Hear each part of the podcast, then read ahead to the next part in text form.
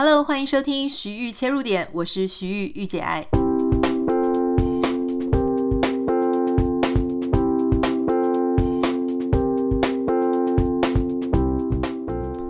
Hello，欢迎你收听今天的节目。今天我的心情特别的开心，因为总算我们在这个华盛顿州靠近波特兰这一边哈，住了将近两个月，即将这样子的日子即将要结束了。因为原本其实是我先生一个月的出差嘛，但后来因为这个案子没有如期的完成哈，就继续延长了，所以一直都处在一个遥遥无期，不太知道说到底什么时候可以离开。事实上，这个饭店还不错啦，哈，就说，呃，它也是 Marriott，那里面该有的东西也都有。可是你知道吗？就是人他其实是。如果说你跟我小时候，就是说大学的时候住的宿舍，或是你是跟我刚出社会，例如说在电视台、新闻台工作的时候，那个时候我在呃台北市呢，我是住在一个小小大概三四平的那种隔间的套房，就是说那个房东他就把一层就是这样隔成好小一间。跟那个比起来呢，其实这个饭店已经好很多了。好，可是不知道人是怎么样，由奢入俭难，还是说，因为现在在这个饭店这边，那车子被他开走，所以我可以去的地方就是我脚可以走的距离。然后天气很冷啊，很阴雨啊，哈，所以当然也有可能是年纪大了，在这段过程当中呢，越来越加娇生惯养，年纪大了哈，这个忍受度越来越差，所以你就会发现说，哇，这真的是。已经快崩溃了。我在我的 Instagram 上面有分享，就是说这个在同一间饭店里面住两个月到底是什么感觉？简单讲，就是一开始很兴奋，然后觉得很棒啊，还跟我先生讲说，哇，其实人的需求很少诶，就是这么一点小房间就可以过得很不错。可是一个月之后呢，我真的已经濒临非常非常想念我们自己南加州的家哈。我不太知道你有没有曾经在一个饭店里面住这么久。那所以今天就是很开心了，我的心情十分愉悦。昨天呢，我做了一件我一开始在年初今年三月就想要做的一件事情哦，就是要发电子报给大家。我昨天终于在从三月到十二月也历经了八九个月哈，我终于写出我的第一封信。那其实我那时候在做电子报的时候，我其实就有在不断的去思考。哈，一开始说我要做电子报，其实它是一个蛮冲动的一个想法。那到底电子报我应该要做成什么样呢？我其实也一直在思考这件事。我不太知道你现在已经订了没？如果你还没有订的话呢，可以点开我们的节目简介栏，好，上面会有啊、订阅的方式。不过你现在如果订呢，你会从下一期，也就是第二期才开始收到。我不太知道你什么时候听到这一集的啦，反正你现在订，你会收到下一期的。那你如果想要看之前的呢，那你可以在你收到之后，然后点一下呃看上一期，或是我在下面会写，我会在这一天放。第一集的连接内容，或是就请你多注意我的这个 Instagram 的现实动态。那我那个时候就一直在想，哈，这个八个月呢，当然也有各种原因拖延了。第一个是我觉得，呃，既然要出手，我就想要做得很完美。可是到底它应该要长得什么样子呢？我又一直在思考这件事。大部分的时候，我们收到电子报啊，我相信你的信箱也躺了一大堆电子报。这些电子报呢，我猜多数你可能不会想要打开啊。一开始一定是对那个组织，或对那个人，或是对那个品牌有兴趣，你才会去订嘛。或是说有一些也是被强迫的，就是你只是。嗯，想要买他的东西，他就自动把你加入电子报发送名单。那有一些是说，哦，你要订我的电子报，我才会给你第一次购买百分之百分之十还是百分之十五的折扣。那这些电子报我很了解，就是它慢慢的就会变成，啊、就是会变成死掉的电子报。也就是说，你再也不会开了。像我真的是有好多好多电子报，我都直接就把它删除哈。那而且你还会觉得很 annoying，就是觉得啊，好像被打扰了。所以我觉得，如果要做，如果要写，我不希望变成一种很仪式性的。毕竟我并不是需要靠电子报，呃，这个不是我的生意来源嘛，也不是我的赚钱的方式。那我要怎么样做到？我觉得有意义，让我自己继续写，也让你愿意继续读呢？哈，这件事情就让我摆在心中摆了很久。那当然，我也知道我的很多同业，他们认为电子报是一种行销的手段，哈，所以会在里面呢，就是塞入各式各样，包含啊各种啊产品啊、课程啊、连接啊，要你购买啊什么什么的。这个我也都知道了，哈，而且我觉得它也算是合理。为什么我觉得它合理的原因，是因为其实大家可能不知道，就是你申请一个电子报的平台啊，它当然会有免费版，但是它会有付费版。它的标准是这样，当然你的功能越来越多，你要付的钱就越来越多。还有一个是，如果你的名单越来越多，那你要付的钱也越来越高。啊，以我现在那时候刚刚要发第一封电子报的状况下，因为三月的时候有跟大家分享和宣布这件事，所以那个时候呢，大家就已经呃加入了大概有两千多人。但以两千多人的这个名单来说，哈，呃，大概两千四百多吧。那个时候以那样子的名单来讲，我就已经每个月要付五十块钱美金，也就是差不多一千五百块台币。所以。换句话说，我是有一个固定的成本。那最近开始发了第一封，我又跟大家分享说：“哎，你可以继续订阅。”所以我们又导入了非常非常多订阅的名单。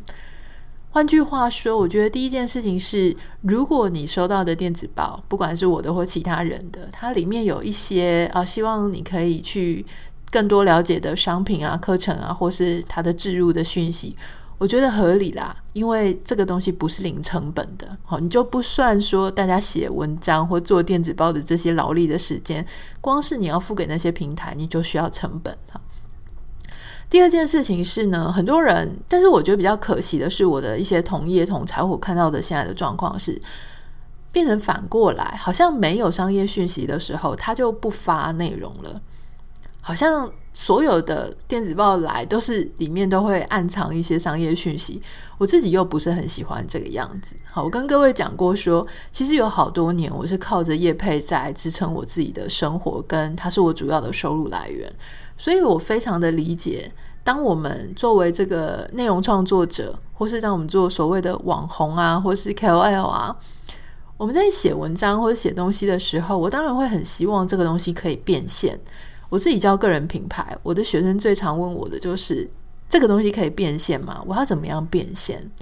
可是我觉得有些时候哈，这个变现这件事情走到极端，就会变成这个 content creator 内容创作者，他会变成他什么东西都想变现。当什么东西都想变现，没有业配。没有收入、没有商业的呃利益的时候，他就没有动力或没有啊、时间分配给这件事情。这个是非常常发生的，因为一个人他其实我要讲的就是说，他想要创作的能量、时间、意图、动机可能是有限的。那当有些地方有钱，有些地方没钱的时候，他很自然而然时间的运用、心力的分配就会分配到那些有钱的部分。然后他会变成一种习惯，反过来他就会 drive，他就会去驱动你，好像做什么事情的时候都要想到背后他能够赚钱。那我自己在二零二一年，就是今年年初的时候，我尝试就是我接下来不要再做，我就尽量非常减少业配的这个数量。好当然就是还是会接，因为我还是要生活嘛。但是我不会再像以前那么疯狂了，就是哇一直狂接。这样子的日子过去之后，我就开始再进一步，慢慢的去累加。我想要找回我对社群媒体，还有我对作为很单纯的呃 communicator 传播者的热情。我认为，如果你要重拾你作为一个很单纯想跟人家分享的人，好，你喜欢把你知道的事情跟人家分享，把你的观点跟人家分享。首要的、最重要的事情是，你要先把钱这个变相拿开。好，当然从刚刚讲到现在，我并不是很清高的要跟你说，哦，你做什么事情都不要钱。我认为需要，好，但是你可以，比方说，像我们现在在做这个数位媒体内容创作者，你一定会有各式各样不同的产出嘛。比方说，像我来说，脸书是一种产出啊。，Pocket 是一种产出，电子报是一种产出，Instagram 是一种产出。那在这些不同的平台跟形式上，会有一些比较适合放商业内容的，啊，会有一些比较你觉得可以留给自己做一些比较亲近的、比较稍微干净一点，不不可以不一定是说要这个零商业啦，哈，但是可以稍微少一点，所以这个东西是你可以去分配的比重。好，讲到这里呢，我就是想跟大家讲说，那所以。我后来就决定，我的电子报的走向就是要是那种，呃，我想要跟你分享心情，也就是比较像写信的。如果你我把你当成一个朋友在写信，好，你一定也有写过信嘛，就是给你的朋友，不管是 email 或是那种实体的书信或者卡片，你不太可能在写信给你朋友的时候，然后突然置入一个说，哎，我跟你讲，这个什么保温瓶很好用啊，现在买还有优惠嘛，你不会嘛？不会这样做嘛？你的朋友一定会翻白眼的。所以我就想尽量维持住那种我很单纯的想要跟你写封信哈。那也许我在里面会介绍到书啊，也许我会介绍到电影啊，也许我会介绍到什么我最近发现超超级好用的。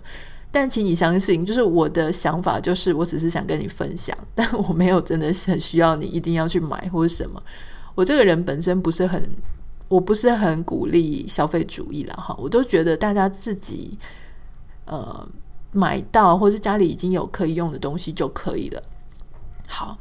那我想跟你分享的事情呢，还有就是说，好，我们第一期的电子报的内容，好，那当然你有订电子报的话，你可以最先就读到啊。如果说你没有呃订电子报的话呢，我们可能会把它变成我们 podcast 的其中的内容。所以如果你想要再听呢，当然也很欢迎啦。昨天的电子报里面呢，我跟大家分享了两件事情。好，第一件事情呢，就是。我会鼓励大家开始写下自己的编年大事记，特别是在现在已经年底了，十二月中。为什么我要鼓励这件事情呢？是因为我后来观察到，很多人，我们特别现在有 social media，我们就常常会看到我们的朋友，他们会在呃每年的年底或是年初的时候啊，哇，罗列出自己今年的新年新新希望。那一开始呢，你就会看到一些比较朴实无华的新希望。我希望能够维持运动啦，我希望减肥两公斤啊，我希望啊、读多少本书啊，等等等等的。接下来呢，你就会开始发现有一些人的新年新希望，呃，有一种炫耀的成分哈。比方说，我希望今年能够呃学习八种语言，或者我可以希望能够这个再去瑞士啊游个几遍什么之类的。就是诶，他的那种。或是体脂肪降到什么十二还是十一，就会觉得说，诶，这个到底有没有达成是一回事，但他还是先讲先赢，而且他好像立出一个很高远的目标的时候，他他就是说，哇哦，开始有那种崇拜与尊敬的感觉哈。那我觉得这个东西，它就会让他的整个新年新希望这件事情变得不是很纯粹啦。因为老实说，我们的新年新希望应该是讲给自己听的，讲给自己作为一个目标的哈。别人怎么想，理论上不应该是有这么严重，不应该是会影响到你，或者我们不应该去追求人家这种羡慕的眼光。因为你的人生的目标，这这一年也是你人生的其中一年，你为什么要把你的人生的追求目标跟别人的赞叹的眼光连接在一起呢？哈，所以我觉得比较好的方式。好，但还有就是加上，你有没有发现这几年因为 COVID 的关系，让大家发现一件事情，好，很明显的感受到一件事情，就是日子常常都跟你规划的是不一样的。好，我们就是人生计划赶不上变化。你想要今年出去旅游几趟，你想要怎么样怎么样，结果一个 COVID 来。你就完全改变了你的人生啊！那还有很多事情可能不是 COVID，它就是哦，你的家人突然怎么样啦？然后有一些惊喜的事情，有一些啊突然来的事情，有一些是开心的，有些是不开心的。我觉得，与其啊，当然，我觉得你还是可以在过年前，好，就是在年初的时候做一些规划。可是，我觉得最重要的事情是，你可以在你的人生有一个。进展的时候，你就把它记录下来。换句话说呢，我认为每个人都应该有一个笔记本，不管是数位笔记本还是实体的笔记本，可以写下你今年发生的大事记。好，例如说，我今年的大事记可能就是啊、我开始写电子报啦，哈，然后我申请了呃美国的学校啊，好，虽然不知道结果，但是我做了这件事情啦，或是说我人生第一次考托福啊，好，或是呃我开始写英文的部落格啦，好，那因为现在我还在刚开始嘛，所以等比较成熟了，我再跟大家分享。呃，或是说我今年看了多少本书啊？好，其实对我来说，我其实很难去计算我看书的本数，因为我都觉得。我其实讲过 N 遍了吧，就是我一直觉得别人说哦，他今年读了几本书这件事情很令人令我难以想象。别人可能很好想象，为什么很难以想象呢？就是第一个，我是一个真的很少把书从头看到尾，我都会觉得我可能已经看到一半了，或者我看到前面，然后我就会觉得有点可能又喜欢别的东西，我就又去看别本。然后，或者说，我觉得过一阵子我心情对了，我再回来看这一本，所以它就会变成我有非常多的书，大概就是没有把它完全从头到尾看完。这样到底能不能算一本呢？我不太知道那些可以很清楚的讲说他看了几本的，他到底这样子有没有把它算一本？那还有就是，如果因为我看的书的数量真的很多，所以我就。真的很难去算，我就一天看两本的话，然后第三本，我在光一个礼拜，我有翻开来，然后阅读至少三十分钟以上了，我觉得是数十本。但是数十本，我我就真的很难去算了。然后我觉得其实数量真的一点都不重要，重要重要的事情是你在这么多你接触的书里面。你有没有发现一本你真的好喜欢的书？它为什么让你好喜欢？它它后面的精神，或是它的，也许是写作的方式，也许是他提出来的点，你从来没有想过。那我自己很 enjoy，就是说，当我发现一个好厉害的作者，我就会去查他有没有其他的著作，我会去查他有没有 podcast，我会去查他有没有 social media。呃，他有没有 YouTube？然后我就会去想要了解他更多，想要听他更多。所以在这样子，好像跟他越来越熟，然后听他越来越多的东西，在这样子的一个越挖越深的过程当中，我觉得我会得到非常大的满足感。啊，所以这个对我来讲，它就是大事了啦，不一定要是说什么呃读了几本书啊之类的。好好。所以，呃，当你在写自己的编年大事的时候，当然有些人有小孩的人，他可能会说：“啊，我的小孩在今年，哦，我我在今年几月的时候，小孩迈出第一大步，或是小孩呃叫我叫妈妈，或是小孩给了我第一个主动的拥抱。”我觉得这都能算是你人生当中的大事。换句话说，你的大事不一定是你完成或成就了什么事，也可能是你的内心。很大的悸动的这件事情，你的内心感觉到非常大的满足感的事情，好像我今年还有就是说，我们家的花园做好了。当我看到第一朵玫瑰，我亲自种下去的，从非常非常小的苗，一朵花都没有的苗种下去，结果它开了一朵我从来没有看过这么漂亮、这么多层次的花。我觉得我的心都深深的被这个花给吸引住了，我觉得很感动，那种感动到要落泪的，它就算是我这一年的那个月发生好重大的事情。那当然，在我跟我的花园互动的过程当中，我慢慢会去思考，就是说，为什么我可以被植物或是生态这么样深深的吸引？是不是我从来没有发现有一个面向，是我真的好热爱大自然？我真的就是觉得在大自然里面，我可以非常的安心，非常的放松，非常的找到自己的感觉。所以延伸出来就是，我好希望可以成为一个传播者，告诉大家大自然，然后尽量去接触大自然，因为它对你的人身心都会非常非常好。我慢慢的就会找到自己，诶，下一个阶段的想要对社会传达的事情，想要找的。呃，想要说的话，想要做的新的目标，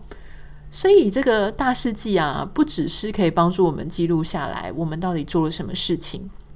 它同时可以帮助你思考说，诶，我为什么觉得这件事情对我的人生很重要？为什么？那我下一阶段我是不是应该延伸下去做一些什么？或是有一些事情它怎么会这样子突然之间呢，在我意料之外的就出现了哈？所以它同时可以帮助你探索你自己，也可以帮助你更加用一个客观的角度去看人生百态了哈。有一些我们没有预期的事情，它居然发生了。那当然，我觉得还有一件事情，就是你可以想象两年后啊、三年后、五年后、十年后，你再回来看这一些你的当年当月的大事记的时候，你一定是嘴巴会漾着一些微笑的嘛，想说哇，原来哦是在那一年那个月的时候发生了这件事情。好，这个有一点类似你可能在划手机相簿啊，就滑滑滑滑滑。但是因为相簿的量实在太大了，它可能会各种琐碎，所以如果你能够留下一些你自己所谓的大事记的话呢，我觉得这个是会蛮有意思的。那另外一点，在电子报我跟大家分享的事情呢，是一个英文单词叫 immerse 哈。通常呢，这个这个 immerse 是一个动词啦，英文叫做沉浸于，好，让我自己浸泡在哪里。那比方说，像 she immersed herself wholly in her work，就是她完全沉浸在她的工作里，哈。或是说，人家跟你讲说，哎，你怎么学英文的啊？然后我就会说，哦，I try to immerse myself in English speaking country，啊，in English speaking environment，啊。那这个 immerse 呢，就是说我尽量浸泡在什么样的环境里？我把我自己，啊，中文大概叫做一股脑儿的。就是钻进哪里的感觉哈，那当然我们不是想要跟大家讲英文，而不是阿迪哈。我只想跟大家讲，就是喜欢一件事情，想做一件事情，跟沉浸于啊钻进去，它还是程度上有差异。基本上，我认为，如果你是 immerse，你是沉浸在。什么样的东西？也就是你是一股脑的钻进去。什么叫一股脑的钻进去呢？就是你每天都在想这个事情，然后你也许就是想说要怎么样做，怎么样做比较好。你会看相关的书，你会 Google 相关的资讯，你会查 YouTube 相关的影片。哈，这个过程当中会让你变成一个完全不一样、很有目标的人。啊，你会变成一个很有目标，知道自己在做什么，知道自己是一个。你会给自己重新一个定位，就是我是在意这件事情的人，我是专注这件事情的人，它会改变你的生活。然后刚刚讲，因为你会花很多时间在上面，它会改变你的想法，因为你会从一个不知道自己喜欢什么的人，突然变成知道自己喜欢什么，然后透过你去查询这一些东西相关的资料，你会产生自己的观点，你会产生对自我的想象，然后你会改变你的未来。我跟大家举一个例子哈，就是我不知道之前有没有跟大家分享过，就是说我其实蛮担心我妈妈。我妈妈是一个嘛退休了好多年的一个呃前公务人员，那因为她自己住在南部嘛哈，我就很担心，因为他有一阵子他非常的焦虑，非常忧虑，因为我自己她的先生他的伴侣过世了。那在那几年呢，他会陷入一种，因为我人又在又不在他身边嘛，他就陷入一种很忧郁啦哈，或是说。好像对生命看不到目标，非常的沮丧，需要去看一些身心科什么的。虽然他有朋友在旁边，可是我相信，如果你自己的状况不好，朋友陪伴你也是蛮辛苦的。因为他可能一开始他会担心你陪伴你，可是如果你的状态一直很不好、很低迷，永远都是在讲一样的话，或是差不多的话，别人一直那种热情或是那种热力，他会被你的黑洞给吸掉的。所以我后来就也是，我真的很烦恼，因为我会很担心那种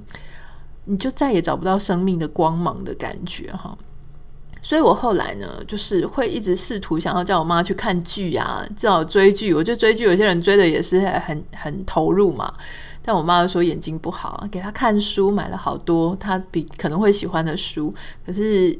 因为她其实也不是像我这么疯狂热爱读书的人啊。后来呢，有一天我就给她速读，就是 Sudoku 的那个数学的问题。我想你可能知道这个是什么游戏了哈，就是他会呃要推理，然后去查，知道说那个空格是什么。如果你不知道的话，你可以查一下 Google 数独，数学的数，独立的独哈。我觉得他蛮适合呃打发时间训练脑力的。我那时候呢，就给他先给他四乘四的十六格哈，让他去。判断说这个空格是什么？诶，他一下就解出来了。后来我就开始，我就用这个手机的 app 下载，然后给他发题目，九乘九的，从简单的，然后开始慢慢的做，然后他都解出来之后，我就再给他中等的哈。那你说是不是叫他自己下载这个 app 就好了呢？可是事实上，他喜欢的不是只是解题，他还喜欢那种他解出来之后传给我看，我跟他说哇，好棒，我妈超强的这种。肯定，获得肯定，以及跟我的一些互动哦，这个才是让我妈妈她后来诶，她真的很喜欢。那以前呢，我都会觉得说他好像不知道自己要做什么，可是没有想到有一天他跟我讲哦，我是真的很意外。他跟我说：“诶，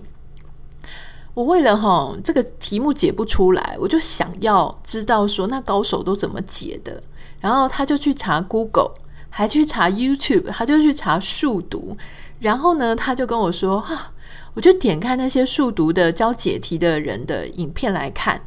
我就认真看哦。结果我发现，哎呦，有些人讲得好差哦。然后我就觉得，你知道，我内心有一种蛮开心的感觉，因为我觉得，当你去查一个东西，你去主动想了解一个东西的时候，它就表示你很投入，你的眼神就是会有光芒。所以当时他这样跟我讲的时候，我内心真的是很喜悦。他就跟我说，呃。那些人啊，哦，有一些讲的是不错啦，但是很多讲的那些原则，我其实都会啊，我就是这样子解题。我说哦，真的啊，那到底是哪里讲的不好？然后他就跟我说，哎，我看到有一个在解题的哦，一边解一边还讲说啊，不好意思，不好意思，弄错了。然后呢，解写没两句，然后又说，哎呀，不好意思，不好意思，弄错了。他说，我觉得这些人哦，根本就只是为了要拍 YouTube 的影片而拍，根本不是真的很厉害。然后我听完之后，我就笑了啊，然后我就觉得说，嗯，他不只是有那种光芒去啊、想要了解关于数独的更多，更重要的事情是，诶，他还发现了人家那些做 YouTuber 的，哈，有一些有一些策略或有一些计谋了，他其实自己可能也不是很厉害，然后他只是你知道他会数独，所以他就拿个摄影机他就拍了，诶，结果我妈还会嫌弃人家哦。然后我觉得这整段过程都非常的有意思，就是呃，让他找到了他喜欢花时间在什么东西上面，让他去跟外界产生连接，让他去对媒体的内容产生他自己的想法跟感受。啊，以前这些你会发现，你的爸爸妈妈或是年纪大的长辈，他们会对媒体所灌输给他的内容，深信不疑，觉得媒体上出现的人，啊，他会出现在媒体上的人，一定就是专家。没有想到，在这个，因为他自己会数读了，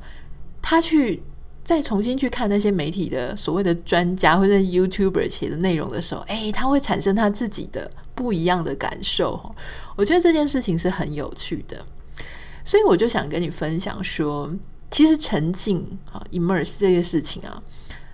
投入的时间长短当然是你的关键重点，但是更重要的是那种我好热切的想要沉浸在其中的心情，还有动力，这个是你的灵魂燃烧的那种一个动能。所以我觉得那样子的心情，很热切的想要了解一件事情，它是人生非常非常珍贵的一个能量。